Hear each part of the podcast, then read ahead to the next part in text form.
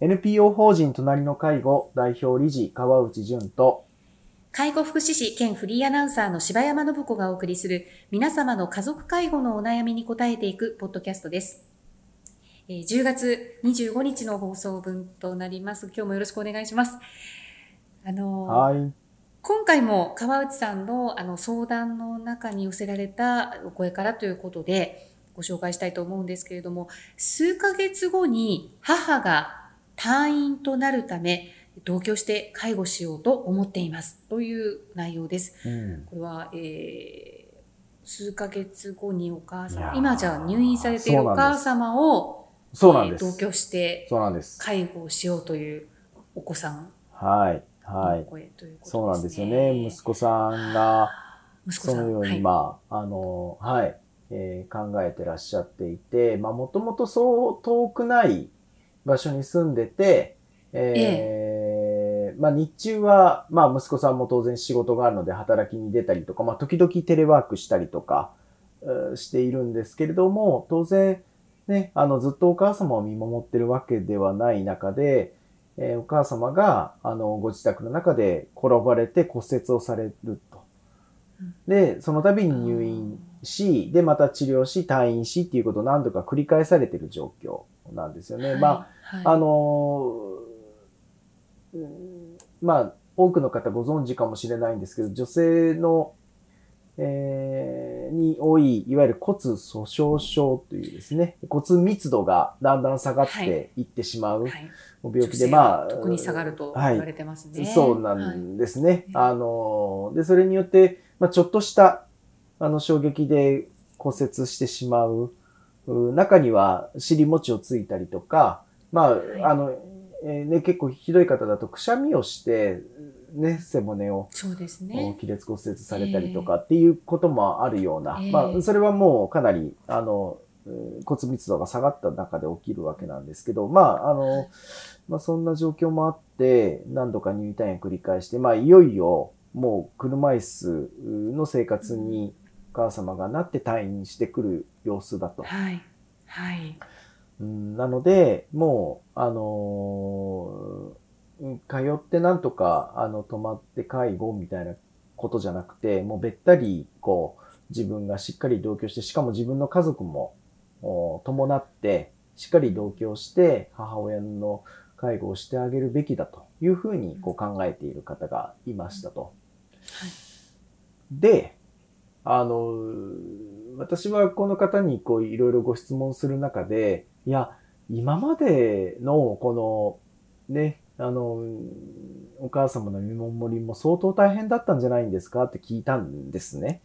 えーまあ日中仕事に出ていたとしても夜の見守りだけでも相当大変じゃなかったんですって聞いたら、うんいやー、もうね、毎日のように母親と喧嘩になっちゃうんですよねっておっしゃってたんです。あえーでどういうことで喧嘩されるんですって聞いたら、いや、ーはい。なんか、こう、お母様がやっぱり、こう、今まで通りのご生活を当然されたいというか、まあ自分がね、こう、骨が折れやすいとか転びやすいとかっていうことは分かりながらも、なんかちょっとこう高いもの、重いものとかを取っていたりとか、うん自分でこう電球変えたりとか、うん。なんかそういう形跡を息子さんが見つけると、ええあもうほら、危ないから、こういうことも本当やめてくれと。いうことで、まあうん、喧嘩になったりとか。まあでも、今度はお母さんは、今度息子さんに、いや、え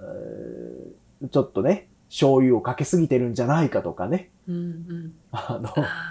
の、もっと早く寝なきゃいけないんじゃないかとか、はい、はい。まあ、でも、うんまあお母様にとったら、まあどんなに年をうん取ったとしても、息子は息子なので、やっぱり心配だし、いろんなことをこう、母親として声かけると。ええ。でも、ええ。それはそれで、この相談者の息子さんとしては面白くないわけですよ。もう子供じゃないよと。そう ですよね。ね。まあで、こういうことで売り言葉に買い言葉で、まあ、喧嘩になっちゃってたんですよねっていう話で、いや、私は、あの、なんか、そういう親子関係というか、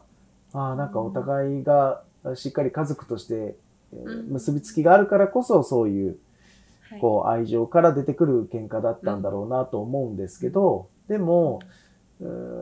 まあ、今回こう転倒してかなりあの介護の度合いが強くなってご自宅に戻ってきた時に、はいえーまあ、さらに、あのお母様と過ごす時間が長くなって、より喧嘩の度合いがあー高まる。まあ、う介護する息子さんまたはそのお一家のストレスが高まるだろうなと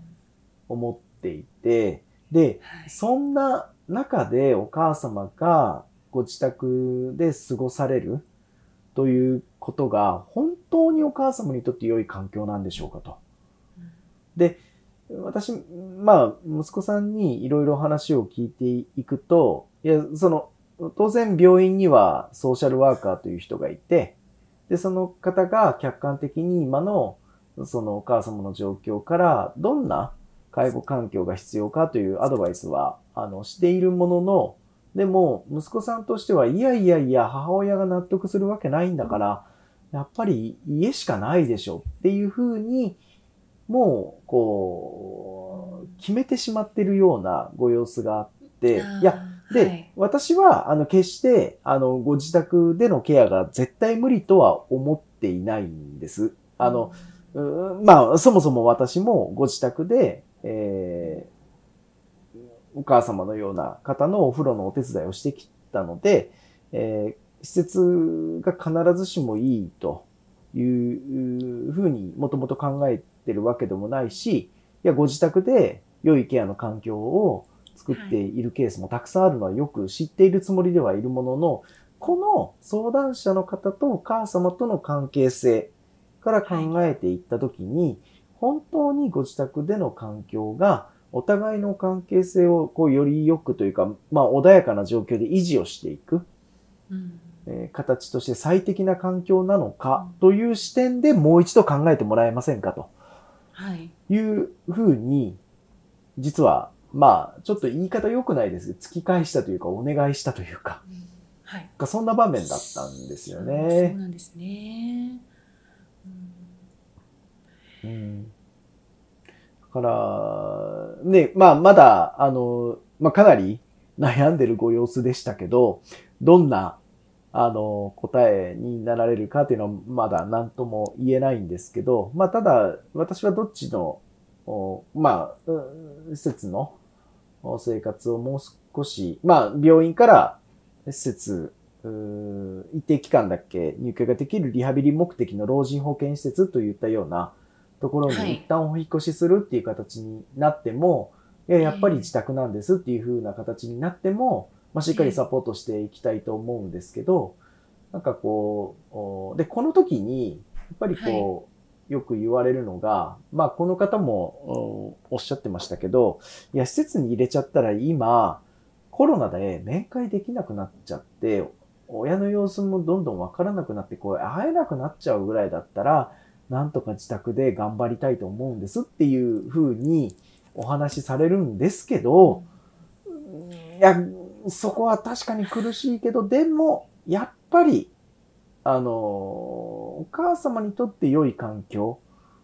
はどこですか？と。で、えーお母様にとって良い環境としてとても大事な、えーところを占めるのは、こう家族が、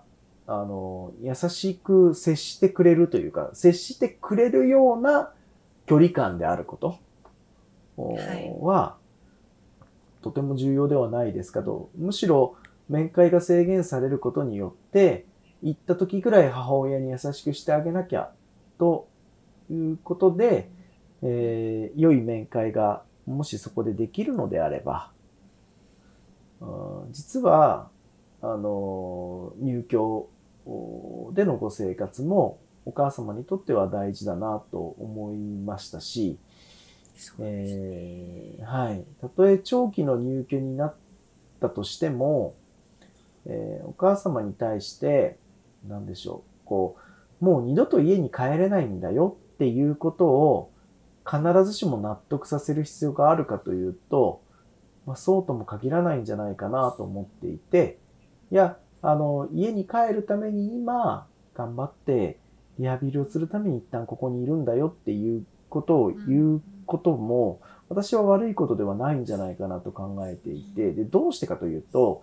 はい、うその方の、こう、気持ちに、こう、日々の生活意欲が出てくるのがどっちなんだろうっていうことを中心に考えて、どんな理由でここにいるというような話し方、伝え方が何がその方にとって一番受け入れしやすいのかということを考えた上で選んだ言葉は私はとても大事な言葉なんじゃないかなと思うんですよね。だから、こういったことの選択肢というか考え方も含めて、えー、改めて考えたときに、本当にお母様は、自宅に戻ってくるのが一番良い形なんでしょうかと。いう話をしたところではあったので、いや、あの、繰り返しですけど、あの、自宅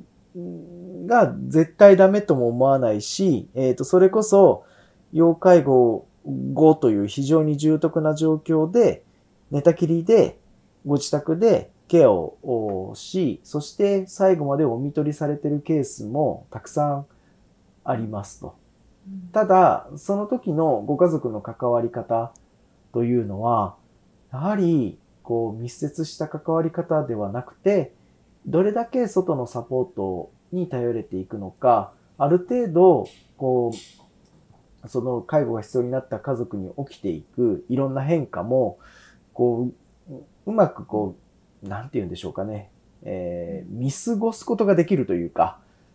またこんなことがなっちゃって大変だとか、うん、あ、また褥瘡できちゃってるとか、うん、あ、なんか、えー、呼吸が荒くなってきて、これ大丈夫なんだろうか、みたいな、こう、その場で起きる、こう、いろんな変化にあまり敏感になりすぎるような関係性なんだとしたら、これは在宅介護苦しいと思うんですよね。うん、自宅にいるっていう、その介護がかなり必要な状況でご自宅にいて過ごせてるっていう、そのことがとても素晴らしいことであって、うん、だとすると、ご家族がどれだけその状況を寛容に受け入れられるかだと思っていて、いや、これすごい難しいことだと思うんです、本当に。そうですね。まあ、やっぱり身体のその変化みたいな、うん、そう病院にいるわけではないわけですからね。うん、そこを本当に。そうですね。あの、うん、とことね、自分の実の親となれば、それはもう、うん。うんね、だからこそ、私はすべてね、うん、そうですね。だから、はい、あの、こそいろんなサポートを受けてほしいし、まあ、すべての家族が、はい、だからこそ、あの、まあ、その間から、もともとの関係性において、えー、一番の距離感、一番良い距離感ですかね。はい、えー、というのが、どこなのかということを、一人一人がやっぱり考えるべきではないかなと。まあ、必ずしも自宅が全てではないということは、あの相談の中でも繰り返し伝えていきたいなと思っているところですかね。はい、そうですね。うん、お母様もなんかやっぱりどうでしょう？声を聞いとくのも大事なのかもしれないですね。ががどうしたいかみたいなことなんかしたいことあるとか、うん、そういうこともなんか聞きながらできるできないっていうのはねまた置いといて。う、ね、うん。まあ、本当にどどう思ってるのかなっていうのを、まあ、聞いてみる。あのこう決めつけないで聞いてみるというか なんかそんなこともちょっと勇気いるかもしれないけどできたらいいのかなとも思いましたけどね。そうですね。で、はい、まあその時にきっと第三者の力もとても重要で、うん、そうですね。そのソーシャルワーカーさんを通してお母様の希望を改めて捉え直していくっていうことも、あの、はい、できる可能性があるだろうし、まだまだ、はい、あの、どうか選択肢をこう狭くせずですね、うん、考えていただいたらいいんじゃないかなと思いました。はい、そうですね。はいありがとうございました。皆様の家族介護に関するお悩みを募集しております。ラジオネーム、年齢、性別、家族介護のお悩みをラジオアットマーク、老人介護 .com までお送りください。